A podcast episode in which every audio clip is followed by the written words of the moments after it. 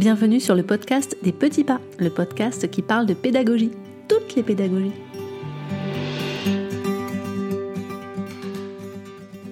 Bonjour, bienvenue dans ce septième épisode du podcast des petits pas. Aujourd'hui, je vous propose de rencontrer Blandine, jeune femme discrète et passionnée qui a consacré sa vie à la toute petite enfance. Aujourd'hui de retour aux études pour accompagner le plus d'enfants possible dans la joie et la bienveillance, elle est lumineuse et inspirante. Bonne écoute Bonjour Blandine Bonjour Merci beaucoup d'être avec nous aujourd'hui et de me consacrer tout ce temps. Est-ce que tu accepterais de te présenter rapidement pour que nos auditeurs fassent ta connaissance? Euh, oui, bien sûr. Donc, je m'appelle Blandine, j'ai 39 euh, ans. Euh, je suis maman de deux petites filles. Et puis, à l'heure actuelle, je suis en formation d'éducateur de jeunes enfants à Toulouse, à l'Institut Saint-Simon. Éducatrice, en formation éducatrice de jeunes enfants à 39 ans, tu as dû faire des choses avant. Est-ce que tu veux bien nous raconter? Oui, quand même, j'en ai fait pas mal. Donc, euh, ma dernière expérience juste avant de rentrer à l'école d'éducatrice de jeunes enfants, c'était assistante maternelle. Ouais. Je l'ai fait pendant huit ans. Donc, j'ai accueilli des enfants euh, à mon domicile, des enfants qui avaient entre un mois et trois ans en général, des fois un peu plus, quatre ans. Mm-hmm. Et puis avant ça, donc j'ai aussi enseigné dans l'enseignement euh, euh, catholique en tant que suppléante, euh, surtout en maternelle. Voilà. D'accord. Alors, moi, ce qui m'intéresse beaucoup dans ton parcours, qui est très riche déjà, puisqu'il y a de l'enseignement, puisqu'il y a de l'accueil de très jeunes enfants, c'est que tu es aussi formée Montessori, et puis sur une très large, sur une très large catégorie d'âge. Est-ce que tu peux nous en dire plus? Alors effectivement, je me suis formée euh, à la fois pour les enfants de 0 à 3 ans avec l'association euh, Nacita à Angers et je me suis formée sur la tranche d'âge 3-6 ans avec le chemin de l'enfant euh, qui est maintenant situé à Revel. Donc ma formation s'est pas fait de manière linéaire, on va dire. J'ai pas fait d'abord le 0-3 et ensuite le 3-6. En fait, euh, j'ai hum, commencé euh, ma formation avec le chemin de l'enfant. Euh, et donc, c'est lors de, ma première semaine de formation, donc avec Valérie et Lydie, qu'elles m'ont dit ben, que peut-être la tranche d'âge sur lesquelles elles formaient, ça ne correspondait pas tout à fait à, ce que je recherchais, mais qu'elles connaissaient une super formation pour les 0-3 ans qui, qui, était sur Angers. Donc, euh, euh, j'ai décidé d'y aller aussi. Donc, euh, donc voilà. Mais comme j'étais lancée avec Valérie et Lydie et que la, tranche d'âge 3-6 me parlait quand même beaucoup, j'ai voulu aller au bout aussi de, de cette tranche d'âge. En fait, je crois que tous les parents du monde entier rêvent de te confier leurs enfants. en tout cas, je te confierai les miens sans problème. Mais euh, c'est intéressant que tu aies eu envie de te former Montessori. Qu'est-ce qui a été à l'origine de ça? Alors, euh, à la base, c'est quand j'enseignais en maternelle mm-hmm. que je cherchais euh, une, autre alternative. Pas, pas, pas, pas que j'aimais pas l'enseignement, mais on arrivait à, la réforme euh, où le concours passait bac plus 5 et puis ben moi j'étais pas bac plus 5 et je cherchais donc un métier à faire avec les enfants euh, autrement et du mmh. coup euh, j'ai découvert le métier d'assistante maternelle. Et ce que je trouvais intéressant, c'était en discutant avec mes collègues qui accueillaient souvent les petites sections, c'était justement qu'elles souvent elles, elle disait qu'elle trouvait les enfants pas assez autonomes quand ils arrivaient à l'école, très mhm. dépendants de l'adulte, et du coup, euh, plus ou moins en souffrance à cause de ça, de devoir toujours attendre après l'adulte, parce qu'il y en a, net, il n'y en a pas beaucoup des adultes. Euh, donc euh, voilà, et du coup, je me disais, tiens, être assistante maternelle, en sachant ça, en, en connaissant la maternelle, ce que c'est, ça pourrait être intéressant de mettre quelque chose en place qui aide les enfants à se préparer. Et, du coup, ben, en fouillant dans tout ce que je pouvais fouiller pour justement développer l'autonomie de l'enfant, ben, bien sûr, je suis tombée sur Maria Montessori. Oui. Et voilà, c'est comme ça. Donc, j'ai vu un article dans un, dans un journal euh, ben, d'éducateurs de jeunes enfants, justement. Et puis après, je suis tombée sur à la médiathèque sur un livre qui, qui s'appelait Éveiller, épanouir, encourager son enfant. De Tim Seldin. Voilà, qui était une première approche que je trouvais très intéressante. Et c'est ça qui m'a donné envie d'aller encore plus loin. Et alors, qu'est-ce que cette formation a changé dans ta pratique? Que, Quels sont les changements que tu as apportés à ta pratique à l'issue de cette formation, de ces formations, devrais-je dire? Alors, euh, en termes de, de, matériel, déjà, on va dire, euh, c'était de mettre tout à la portée de l'enfant. Euh, vraiment que qu'ils puissent accéder à tous les à tout ce qu'ils devaient accéder pour vivre leur, leur journée. Donc de manger à hauteur d'enfant, d'avoir les jeux, les meubles, tout à hauteur d'enfant. Mhm. Et puis après, c'est aussi et essentiellement, on en reparlera après, sur, ma, sur le regard que j'avais sur l'enfant et sur ma posture. Sur, euh, sur euh, le fait de la façon dont je parlais aux enfants, la façon dont j'acceptais leurs émotions, euh, voilà, tout ça, ça c'est vraiment là-dessus où, où, il y a eu le plus gros travail je pense. C'est plus euh, voilà, sur ma personne et sur la vision que j'avais des enfants. Là, tu as mentionné euh, plusieurs choses très intéressantes. D'abord, euh, l'indépendance, l'autonomie, la bienveillance de l'adulte et l'environnement adapté. Est-ce que tu peux nous expliquer peut-être plus en détail en quoi consiste la pédagogie Montessori pour les tout petits de 0 à 3 ans? Parce qu'on connaît bien celle de 3 à 6 dans les écoles, mais de 0 à 3 ans, ça consiste en quoi? Euh, en fait, je vais détailler par groupe. Il y, a, souvent, il y a trois groupes différents. Euh, pour les 0-3 ans, les enfants sont répartis dans trois groupes différents. Donc, un premier groupe où on peut appeler ça les enfants immobiles. Donc, les tout petits, qui sont encore euh, très peu dans le mouvement et qui vont petit à petit passer du mouvement involontaire à des mouvements volontaires jusqu'à peu près au ramping, là, quand ils commencent à ramper. Mhm. Donc pour ce groupe-là, donc il y a plusieurs types d'activités, des activités euh, visuelles avec les fameux mobiles qu'on commence à, connaître, hein, on les voit régulièrement, qui aident à stimuler euh, le canal de la vue, puis petit à petit à raffiner le sens de la vue. Mhm.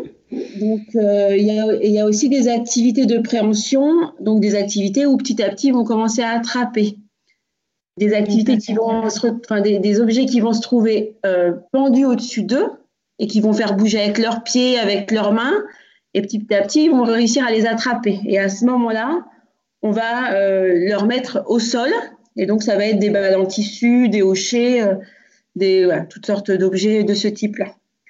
Donc ça, c'est les principales activités pour les enfants, les tout petits. Ensuite, il y a un autre groupe d'enfants, donc euh, c'est des enfants qui bah, commencent à plus bouger et qui vont aller euh, petit à petit jusqu'à la marche. pour ces enfants-là, euh, on met en place pas mal d'activités de motricité libre. Donc souvent, il faut un espace assez grand, très peu de meubles pour qu'ils puissent se déplacer facilement.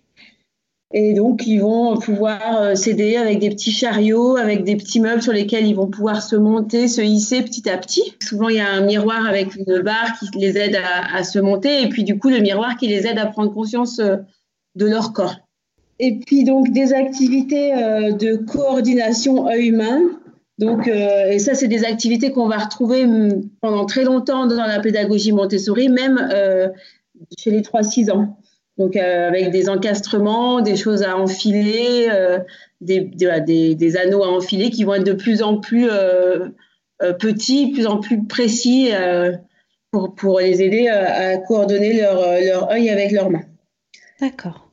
Et puis donc un troisième groupe, donc c'est les enfants qui sont marcheurs et avec un bon équilibre parce qu'ils vont commencer à porter des petits plateaux ou des arrosoirs ou des choses un peu plus longues, ça va leur demander de quand même pouvoir marcher et porter quelque chose en même temps. Donc généralement, c'est ce qu'on appelle le groupe 18 mois 3 ans et ce qu'on appelle la communauté enfantine. Mhm. Donc, dans, eux ont beaucoup plus, enfin, de nombreuses activités.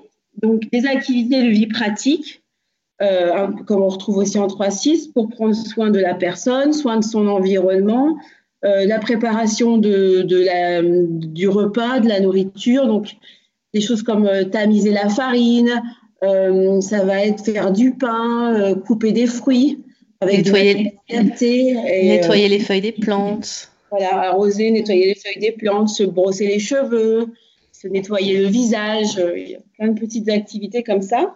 Ouais. Ensuite, il y a des activités autour du langage pour développer le vocabulaire à partir des livres, à partir des cartes de nomenclature, avec des objets aussi qu'on va mettre en paire avec les cartes de nomenclature. Toujours les fameuses activités de coordination humain avec des puzzles, des encastrements, des choses. Voilà. Plus ça va, plus c'est précis, plus ça demande à l'enfant de, ben, d'affiner son geste. Mm-hmm. Et puis des activités stéréognostiques, stéréognostiques. Alors ça, ce sont des activités euh, qui développent le sens du toucher grâce à des objets, toutes sortes d'objets, et qui aident l'enfant à comprendre et la forme de l'objet et la nature de l'objet en le touchant. Donc c'est ce qu'on va retrouver dans des petits sacs où euh, il va sortir des objets, les, nommer, les toucher, les regarder. Ça peut être toutes sortes de choses ça peut être des choses de la nature, des pommes de pin, des cuillères, euh, des habits, enfin, ça peut être vraiment tout et n'importe quoi. Mm-hmm.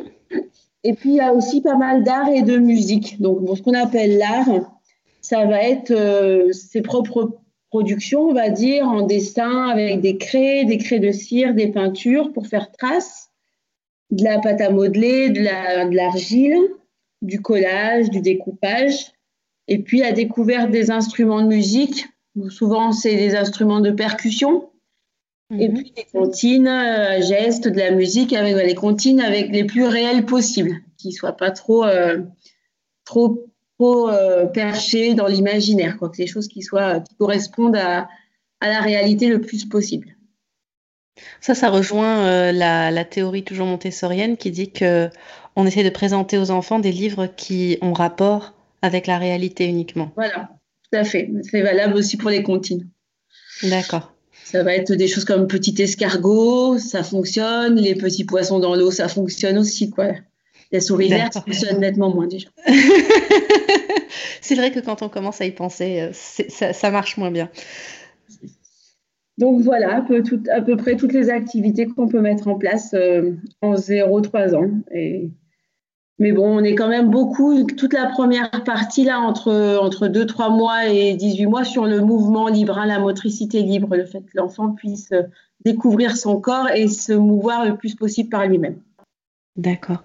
Est-ce que c'est Maria Montessori qui a développé, euh, qui a développé toute cette, euh, cette approche pour les 0-3 ans? Non. Elle-même? Non, non. non, parce que ça arrivait en fin de sa vie. Donc, elle, elle s'était vraiment occupée de la la tranche d'âge 3-6 ans quand même. Mhm. Et, elle, rentre en contact avec une personne qui s'appelle euh, Adèle Kostnioki, je pense qu'on prononce comme ça, je ne suis pas tout à fait sûre, qui elle euh, avait commencé à développer des choses sur la petite enfance. Et du coup, bah, euh, elles vont entrer en contact et mettre des choses en place ensemble. Mais c'est pas tout à fait elle qui a travaillé sur cette tranche d'âge-là. D'accord. Tout à l'heure, tu m'as dit qu'il y avait énormément de place qui était accordée à la motricité libre. J'ai mentionné Amy Pickler. Euh, quelle est la différence fondamentale? Pour l'instant, je suis, je maîtrise pas encore très bien. Je suis inscrite là pour une journée de formation au mois de mai. Je, sais que c'était deux, quand même deux pédagogues euh, qui étaient contemporaines, qui ont euh, travaillé à peu près dans les mêmes, à peu près hein, dans les mêmes, dans les mêmes années. Dans les mêmes années. Par contre, Amy Picker s'est vraiment occupée essentiellement des nourrissons à la base. Donc, euh, euh, c'est presque plus elle, la motricité libre, que, Maria Montessori euh, en, elle-même. Mais l'idée est la même, hein, c'est beaucoup d'observation de l'enfant, un aménagement, enfin un environnement aménagé pour que l'enfant puisse entrer en contact avec son corps et, et faire ses propres expériences par lui-même sous le regard bienveillant de l'adulte. En quoi consiste le travail d'une assistante maternelle Montessori par rapport euh, à celui d'une assistante maternelle plus classique? Toi, tu as fait les deux parce que tu as été assistante maternelle avant ta formation, pendant et après ta formation aussi. Donc, ça change comment? Ton travail quotidien changeait comment?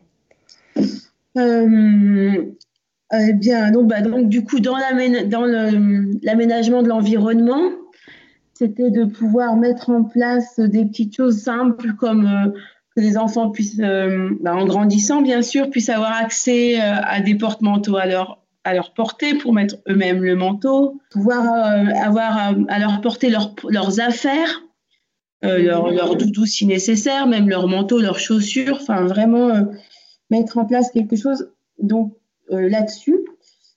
Et, puis en fait, c'est beaucoup de avec les tout petits comme ça, le quotidien, les soins aux enfants et puis euh, le repas, le goûter, les siestes, c'est quand même une très très grande. Euh, déjà rien que ça, ça prend du temps. Mais rien que ça, ça se fait de manière à aider l'enfant à devenir autonome.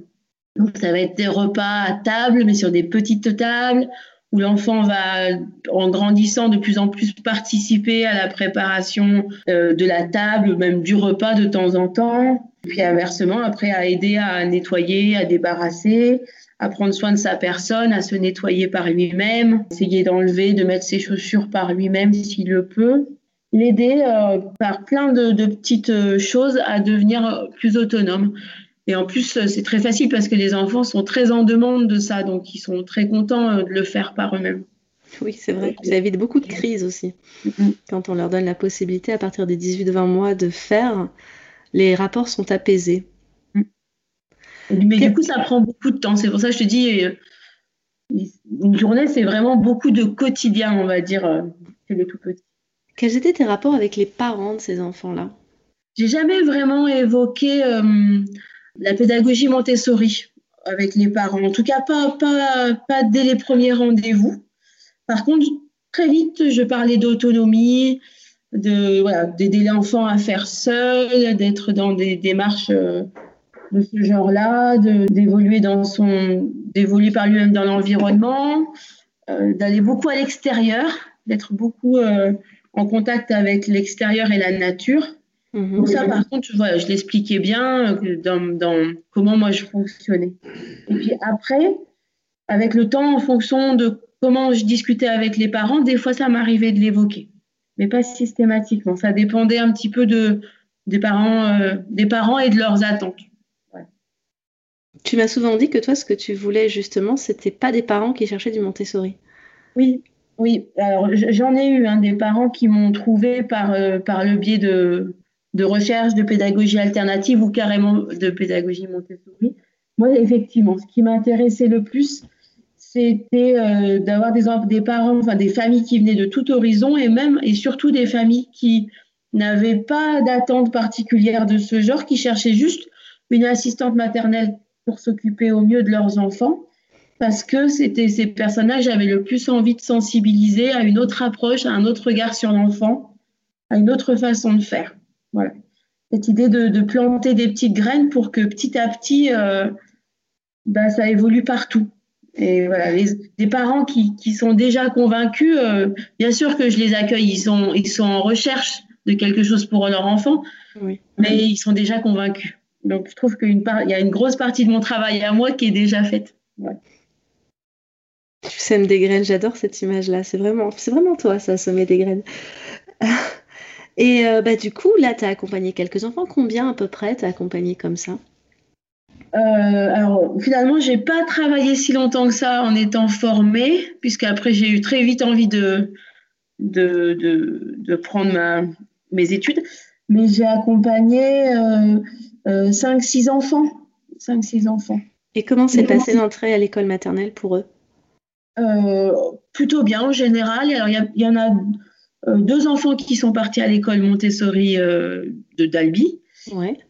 Euh, mais ça, bon, après, ça reste quand même l'inconnu. Hein. Une assistante maternelle, c'est pas une école. Donc, mmh. Mais quand même, ils avaient ben, bien sûr des bases sur, par rapport à, ouais, au fonctionnement. Et puis les autres, bien parce que parce que c'est des enfants qui étaient plutôt autonomes sur des petites choses et, qui était euh, quand même régulièrement en contact avec d'autres enfants parce que je faisais aussi en sorte qu'on s'ouvre euh, au monde. Mm-hmm. Donc, euh, j'ai eu que des bons retours. Donc, voilà. Donc, tu as réussi ta mission. Préparer les enfants pour la maternelle, la mission était réussie. Mm. Si je peux rajouter une chose. Oui, rajoute. Parce que pour l'avoir entendu, pour moi, que, que les enfants voilà, et grandi dans un environnement comme ça, euh, enfin, et grandi, oui, et fréquenter un environnement euh, Montessori avant d'aller à l'école, même s'ils vont dans une école euh, traditionnelle, on va dire, pour moi, c'est tout est bénéfique. ils ne seront pas plus perdus. vraiment, cet environnement-là, pour, pour les 18 mois, 3 ans, c'est vraiment des billes qui vont leur servir dans n'importe quelle situation et dans n'importe quelle école. pas. J'ai eu entendu que si on avait eu connu ça, c'était compliqué d'aller dans des écoles traditionnelles. Moi, j'y crois pas. Moi, moi, je pense que il y aura d'autres choses, mais il y a des, mais il y a des choses essentielles qui leur sont apportées, qui leur sera, qui, qui seront des ressources importantes pour eux. Par exemple par exemple, bah, vraiment euh, cette idée voilà, de, de, de l'autonomie, de, de, savoir faire des choses par soi-même, d'avoir confiance. La euh, confiance, ouais, c'est important. Mm, mm. Et puis voilà, de savoir qu'on doit ranger, d'enlever ses chaussures, de mettre son manteau, d'avoir euh, eu accès à pas mal de choses comme ça. voilà, c'est important. Et puis des petites activités au niveau sensoriel, au niveau du langage. Est-ce que tu peux nous parler d'une ou deux activités de langage, par exemple, que tu mettais en place? Alors, ça se faisait beaucoup euh, par, euh, par des images, mhm. euh, des images, de grandes images en général, qui, qui, montraient beaucoup la réalité, donc des animaux, des fruits, des légumes, des paysages de saison. Ça pouvait être pas mal de choses. Et puis on les observait ensemble, et puis après on pouvait les mettre en paire avec d'autres images ou d'autres, ou avec des, pour les animaux par exemple, les mettre en paire avec des, des animaux euh, comme les animaux Schleich ou des, des petites figurines comme ça. Et voilà, beaucoup de, de, de comptines et de lecture de livres en restant toujours le plus près de la réalité possible. C'était quelque chose, c'est quelque chose de, de très, très euh, montessorien, si on peut dire ça jusqu'à un certain âge, d'ailleurs je crois que c'est à peu près jusqu'à 6 ans, il faut, il faut être le plus près de la réalité possible. Hein, donc. C'est intéressant ce que tu racontes, parce qu'en plus c'est très difficile de trouver, euh, de trouver des livres qui sont très proches de la réalité. C'est compliqué pour les enfants. je trouve quand même que dans la, avec tout le, toutes les pédagogies alternatives qui, qui, se développent de plus en plus, en tout cas dont on parle de plus en plus, euh, on trouve on trouve quand même. Sur le site internet des éditions, je vais publier une liste de livres. Euh, je donnerai aux auditeurs euh, le lien. Ta posture, tu l'as dit au début de notre conversation, a changé, ton regard sur les enfants a changé euh, avec, avec, avec cette approche Montessori que tu as adoptée. Est-ce que tu peux nous raconter une ou deux anecdotes avec les enfants qui ont pu te convaincre que ta nouvelle posture était intéressante? Oui, euh, oui. Sur la, sur la, la gestion des émotions, c'est important de, d'accepter l'émotion de l'enfant, quelle qu'elle soit. Notamment euh, face à la tristesse ou à la colère, lui dire qu'on accepte qu'il puisse être en colère ou qu'il puisse euh, être triste ou qu'il est et, et l'aider à, à, faire passer cette émotion, en tout cas voilà, lui dire qu'on la comprend et que et qu'on l'accepte et puis l'aider ben, à l'accompagner pour, euh, pour pouvoir euh, la gérer. Et, ça, c'était flagrant à quel point, euh, les, enfin, du coup, ils sont sereins beaucoup plus rapidement. Et, et on voit bien que le fait de rien que de leur dire qu'on comprend et qu'ils peuvent être dans cette émotion-là, c'est magique, je dirais même. L'empathie est magique. L'empathie avec le tout petit est magique, oui. Donc ça, c'est vraiment... Euh, et puis la motricité. La motricité libre, bah, de lâcher prise et, de les laisser faire, bien sûr en, en, adaptant son environnement pour pas les mettre en danger, mais aussi accepter qu'ils ont des ressources, qu'ils sont moins fragiles qu'on imagine et qu'ils et peuvent faire plein de choses, c'est euh, extraordinaire de les voir, de les voir faire, de les voir aussi passionnés et, avoir autant envie.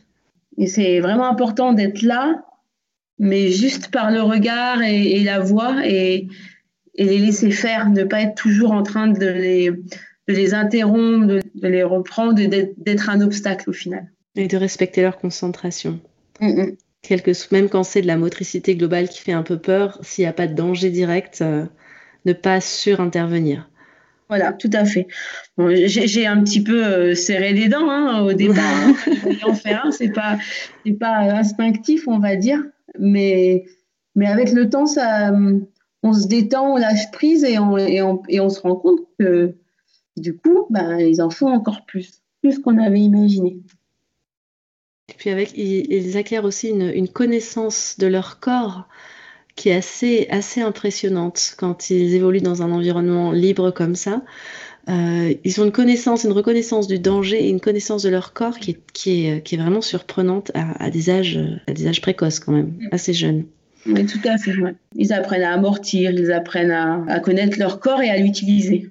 Euh, si euh, nous avons des professionnels de la petite enfance qui nous écoutent aujourd'hui, quels conseils tu pourrais leur donner pour commencer à montessoriser leur pratique Je dis montessoriser avec des guillemets parce que je ne suis absolument pas certaine que ceci soit un mot, mais tu comprends l'idée. Oui. Euh, alors déjà, je, leur conseillerais de lire hein, Éveiller, épanouir, encourager son enfant là de Tim Seldin. m'a dit que oui, euh, bah, on mettra le lien, on mettra le lien dans les notes de l'épisode. Euh, c'est plein. Euh, déjà, c'est une première approche très intéressante et très facile d'accès. Et puis, c'est plein de conseils, d'astuces, de choses à mettre en place dans sa propre maison et qui, du coup, ben, peuvent parfaitement fonctionner pour une assistante maternelle qui travaille en, général dans sa maison. Mhm. Donc, il y a plein, plein de choses intéressantes là-dessus. Et puis, après, ben, d'y aller petit à petit de peut-être pas euh, mettre trop de choses en place en même temps. Et de penser, mm. par exemple, justement à cette première chose qui est de mettre tout à portée de l'enfant. Bah, tout ce dont il a besoin, bien sûr. Aménager l'environnement pour que, pour que tout soit à la portée euh, de l'enfant, pour qu'il puisse faire le plus de choses par lui-même sans aide. Voilà. Et quels seraient les pièges, d'après toi, à éviter? Y en a-t-il? Piège à éviter. Euh, de d'être trop, je dirais, d'être trop euh, exigeant avec soi-même dans, dans, les propositions qu'on leur fait et justement de, de vouloir vraiment leur proposer des choses. Je pense qu'il faut écouter son instinct et s'adapter à chaque enfant. Il y a des enfants qui vont être en, demande et d'autres moins. Surtout dans un environnement d'assistante maternelle qui n'est mhm. pas un environnement de crèche euh, où, là, pour le coup, le groupe euh, donne une dynamique qui est moins facile à, pour moi, je trouve, à, obtenir quand on n'a que deux ou trois ou quatre enfants en accueil. C'est pas pareil. Mhm. Surtout qu'ils n'ont pas tous le même âge en général.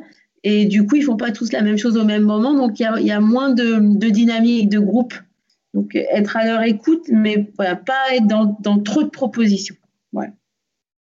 D'accord. Blandine, tu as décidé de reprendre tes études pour devenir éducatrice de jeunes enfants. Pourquoi et comment envisages-tu ton avenir professionnel?